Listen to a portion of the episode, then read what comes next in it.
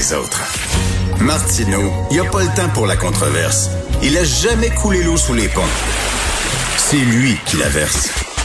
Vous écoutez Martineau. Cube, Cube Radio.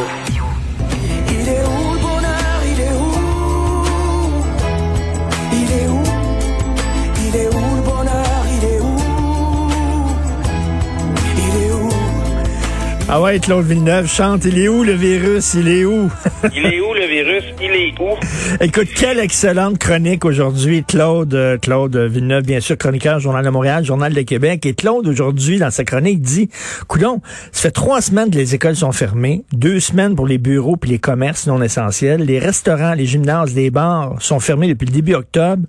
Pourtant, le virus continue de circuler de plus belle. Il se promène où, le virus, coudon? Comment il fait pour contaminer autant de gens? Il est où, le virus? Il est où? C'est une sacrée bonne question. Puis là, sur Internet, les lecteurs me répondent déjà, là, il est là, le virus, il est là. ça a l'air à ça, hein? À 11 heures à tous les jours, on a les chiffres qui nous le disent, puis on, les yeux rivés là-dessus. Puis là, ben, tout le- moi, je trouve que ça crée une ambiance où tout le monde euh, cherche des coupables. Tout le monde sait de quelqu'un d'autre. Là, il y a les voyageurs là, qu'on a poivré beaucoup euh, durant le temps des fêtes. Et là, là-dessus, euh, je, je mets pas ça sur le dos des autres. Euh, Je l'ai fait, tu l'as fait. On a beaucoup Ben oui. parlé de ces gens-là qui, qui, euh, qui avaient l'inconscience de partir là, par- dans le contexte actuel. Puis souvent, on se fait répondre justement par du monde qui, qui ont voyagé. Euh, ils disent, ben c'est seulement 1,8% 2% des contaminations qui sont attribuables au voyage. L'affaire, c'est qu'on n'a pas les moyens de casquer ces, ces nouvelles contaminations-là. Là. Le système est déjà sous pression. Mais on parle aussi des rassemblements. 44% des Québécois, selon un sondage léger dévoilé hier, qui disent qu'ils ont eu, qui ont participé à au moins un rassemblement durant le temps des fêtes. Alors, est-ce que c'est ça qui fait circuler la maladie? Mais là, tout le monde cherche un coupable. Il y en a qui disent que c'est les hôpitaux, il y en a qui disent que c'est dans les RPA. Puis, finalement, la- en vérité, c'est probablement un peu de tout ça. C'est un peu de tout ça qui fait circuler le virus.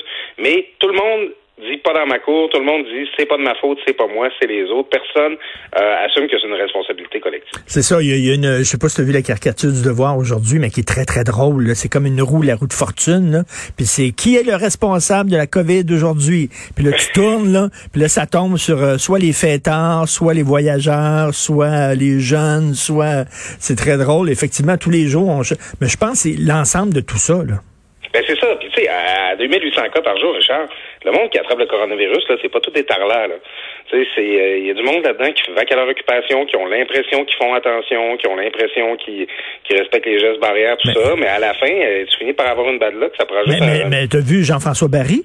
Jean-François Barry, no- no- notre confrère, euh, euh, qui est toute sa famille, euh, ils, ont, ont eu la COVID, puis il dit tabarnouche, s'il y a quelqu'un qui respecte toutes les règles, c'est ben moi. Je fais super attention. Tu sais, Jean-François, c'est un gars hyper straight, là. Il dit, j'en reviens pas que je l'ai eu. Euh, donc, tu ça circule. Effectivement, il est où, il est où. Euh, Est-ce que tu penses que le confinement va faire vraiment une différence? Ben écoute, euh, moi je- j'en doute. J'ai l'impression que euh, déjà les, les, gens ils sont au maximum de ce qu'ils peuvent faire comme restriction présentement, puis euh, que euh, euh, c'est pas de prolonger le confinement ou de, de, de, de confiner davantage qui va faire baisser la courbe à ce stade-ci. Peut-être limiter son augmentation, mais la diminuer, j'ai de la misère à le croire. Puis c'est en fait, moi, c'est ce qui m'amène à penser ça, c'est la décision du gouvernement d'imposer un couvre-feu. C'est qu'on veut restreindre encore plus, s'il est encore possible, les déplacements des gens, euh, comme si c'est durant la marche, euh, quand tu sors pour faire faire caca ton chien à 21 heures, que, euh, que tu allais attraper le virus. Mais là. je pense, parce- je pense que c'est parce qu'ils soupçonnent que les gens, le soir, se visitent les uns les autres. Ouais, ben c'est ça. C'est c'est ça finalement. C'est que les, on, les, ce que le gouvernement nous dit, c'est que les règles actuelles, euh, ne- ne- si elles sont appliquées, ne sont pas suffisantes et finalement qu'elles ne sont manifestement pas appliquées par la plupart des gens. Alors on va forcer les gens à les appliquer en quelque sorte, mais encore là, on va en savoir plus à 17 heures. Mais si c'est juste euh, symbolique, c'est pas coercitif, ça n'aura pas vraiment d'effet. Ben non, euh, écoute, je parlais tantôt à Yves Daou, puis il me dit, euh, euh, euh, pour les, les, les voyageurs étrangers, il y a eu 77 amendes qui ont été données, c'est tout, sur euh, 200 quelques mille euh, voyageurs qui ont débarqué dans les aéroports. C'est une joke, là. Non, non, c'est ça, c'est insignifiant. Tu sais, je- peux t'attendre à. euh, moi, j'ai, le peu d'études de droit que j'ai fait dans ma vie, moi, je, c'est plus connu, mais je suis un droppeur du droit. Ce, qu'on- ce dit souvent, c'est qu'une règle qui trouve pas de sanction n'existe pas. Tu sais, je- tu sanctionnes pas la règle, elle s'applique pas. Les gens, ils, ils, vont, euh, ils vont pas en tenir compte, de, de, cette règle-là. Et euh, si euh, la dureté de la sentence en tant que telle aura pas vraiment d'effet, ce qui va avoir un effet, c'est la certitude de se faire pogner. Tu sais, tu prendras pas ton char à boisson si tu sais qu'il y a un barrage routier entre mmh ta maison. Euh, ça a beaucoup plus d'effet que de savoir que tu vas perdre ton permis pour un an. C'est la certitude que tu vas te faire attraper. Alors quand il y a 77 amendes qui ont été données pour 200 000 personnes, euh, la peur de se faire attraper est pas très forte. Ben oui, puis euh, tu sais, il devait, il devait faire son point de presse hier, François Legault. Finalement, il le remet aujourd'hui parce qu'il y avait encore des, des, petites ficelles à attacher. Et toi, bon, tu as travaillé dans le milieu de la politique. Écoute, raconte-moi là comment ça pourrait se passer dans, dans les coulisses parce que c'est une très grosse C'est un, il, joue, je dis pas qu'il joue son avenir politique mais il peut avoir un coup politique à ça, à annoncer. Là, écoute, je suis le premier gouvernement à annoncer un couvre-feu depuis 1970. Euh, J'imagine qu'un premier ministre, avant de s'asseoir devant une caméra puis d'annoncer ça, tu as des discussions sérieuses avec ta gang.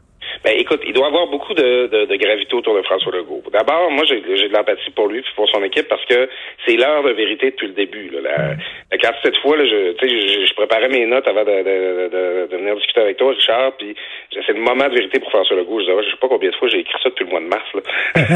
On va de grosses annonces en grosses annonces à toutes les fois. Les points de presse sont à 17 heures, c'est toujours là, les, les, les, plus dramatiques, là, ceux où on a des affaires pas faciles à annoncer. C'est pas comme euh, ceux, ceux de 13 heures. On, on fait une espèce un peu là comme dans les années 70 quand les gens lisaient entre les lignes là, des, des, des, des, des, des déclarations de Moscou. C'est rendu qu'on fait un peu ça avec euh, François Legault. On devine ce qu'il va nous dire. Euh, présentement, si tu me demandes comment ça se passe au cabinet, c'est des allers-retours des allers-retours constants entre le premier ministre puis euh, Horacio Arruda à la santé publique, entre le premier ministre, sa ministre Geneviève Guilbeault, sécurité publique, les autorités policières, à voir ce qui peut être fait, le ministère de la Justice qui fournit probablement des avis. Des allers-retours aussi avec le caucus, les députés qui ramènent le pouls du terrain. Qui, on sait que le premier ministre a passé deux longues heures en, caucus euh, virtuel avec ses députés hier. Ah ouais tout ce qui s'en venait. Alors, on tente le pouls, on regarde ce qui peut être fait, puis euh, ça, ça va changer encore aujourd'hui au fil des différents échanges qu'il va y avoir avec la sécurité publique, avec la santé publique, avec les élus. Euh, on essaie de placer le curseur au bon endroit, puis on veut pas le placer trop loin, puis on veut pas le placer trop proche.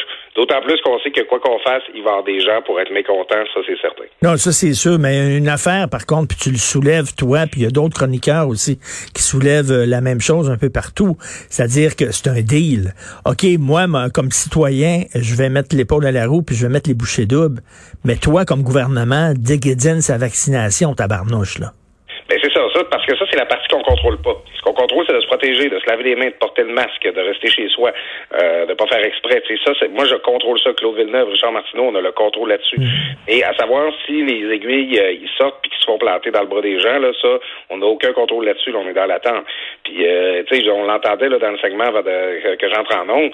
Tu sais, euh, Mario Dumont a une bonne image là, quand tu dis, c'est, finalement là, les, les 30 000 doses qu'on a données, là, c'est que le souper est pas prêt, pour on a donné des, des biscuits aux enfants pour qu'ils attendent avant d'être prêts. Là. c'est symbolique là, ce qui a été fait comme vaccination jusqu'à maintenant. Ben oui. Euh, puis, à un moment donné, c'est bien beau dire, euh, hey, on a reçu les doses, on va pouvoir commencer à vacciner. Euh, sais, à 30 000 personnes qui ont été vaccinées présentement, ça n'a aucun effet sur la situation sanitaire. Là, ben oui, puis t'as entendu François Marquis, le, docteur François Marquis, dont, dont les, les, les, rides et les cernes se creusent jour après jour, mais qui disait, écoute, il va falloir à un moment donné qu'on prenne une vitesse de croisière pour la vaccination. Si on est capable de vacciner pour la grippe saisonnière, ben, pourquoi on serait pas capable de le faire pour ça?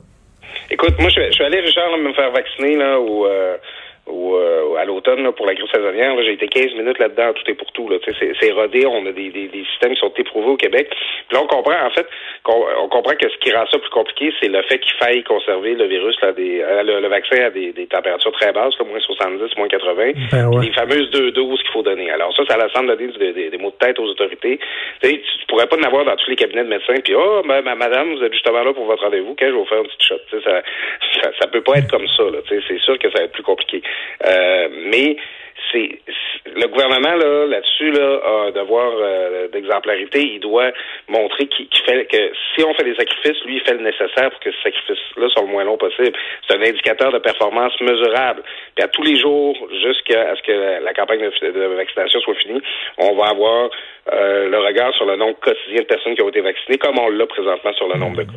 Écoute, ce soir, je vais regarder ça, ma blonde va regarder ça, et mon fils de 12 ans va regarder ça parce que lui, il veut retourner à l'école. Et ça, ça va être très important. Euh, parce que moi, j'ai de la difficulté à croire que c'est l'école qui est le gros problème. Oui, il y a des cas dans les écoles. OK, oui, il y a des cas. Mais les écoles sont fermées depuis quelque temps, là. Puis euh, il y a encore des, on a des nombres records de cas. Donc, tu vois que c'est pas à l'école. J'espère qu'ils vont faire tout en leur possible pour permettre aux élèves de socialiser puis d'aller de en classe, mon Dieu. Oui, puis tu as vu à ce sujet-là l'intervention des pédiatres, là, encore une ben fois. Oui sonne la sonnette d'alarme depuis le début, là, les conséquences. Là, pour, moi, je, pour parler crûment, là, on, est tous préoccupés par ce qui se passe dans les hôpitaux. Là, on a tout l'œil là-dessus. Mais euh, les conséquences de scraper deux ans de scolarisation pour nos enfants, on va les traîner beaucoup plus longtemps que les conséquences d'un an de, de, difficultés dans les hôpitaux à cause du coronavirus. Là. Ça, on traîne ça à vie. Là. C'est, euh, ça, va être excessivement difficile. Puis il faut que les enfants aillent à l'école. Puis oui. présentement, je débattais avec des gens hier qui euh, ça les place un peu en dissonance cognitive, qu'on ferme tout, qu'on veut garder les écoles ouvertes. Puis voyons, c'est dangereux aussi les écoles, il y a de la transmission. Euh, qu'il y en ait ou pas, c'est le choix collectif, c'est un choix social qui nous est proposé. Là. On encaisse tous une contamination qui est peut-être plus forte pour que nos enfants puissent continuer d'être scolarisés. Là. C'est, Tout à fait. C'est ça qu'on fait présentement. Là. On se sacrifie pour les personnes dans, les, dans, dans, le secteur de la santé, pour les malades, pour les personnes âgées, mais aussi pour nos enfants pour qu'ils puissent vivre une vie quasiment normale. Tout à fait, tout à fait. Euh, tu sais qu'une des, tu sais euh, quelle est une des grandes inventions de l'histoire de l'humanité? Le vaccin, bien sûr, mais la ligne fixe. Oui. On, sous-estime. Merci beaucoup à M. Bell. La ligne fixe est très importante. on, va dire aussi merci à M. Pellado. Là, oui. Le service ici. Salut Claude Villeneuve, on se reparle demain. Excellente chronique. J'invite les gens à te lire aujourd'hui dans le journal. Bye. Oh, à bientôt, Richard. Salut.